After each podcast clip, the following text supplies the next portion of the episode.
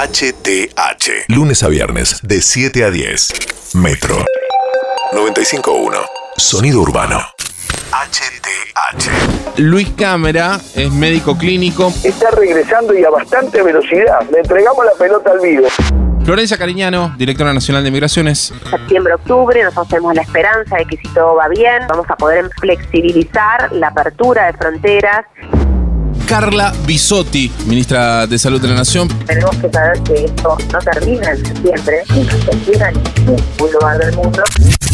Nicolás Pacota, que es argentino, está en Miami, está a tres cuadras de este edificio derrumbado y está en comunicación con nosotros. Fue como un terremoto, como una explosión tipo gigante, indescriptible.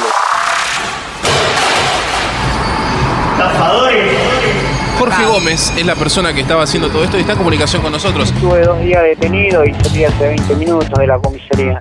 Y ahora estoy yendo para mi casa y sin sin nada y con una causa judicial exactamente. José Luis Justi, ministro de Desarrollo Económico y Producción de la Ciudad de Buenos Aires.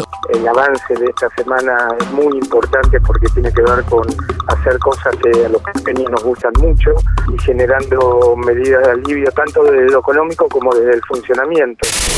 Lo que pasó y lo que va a pasar. Hablemos todo hoy. Por Metro. Metro. 95.1.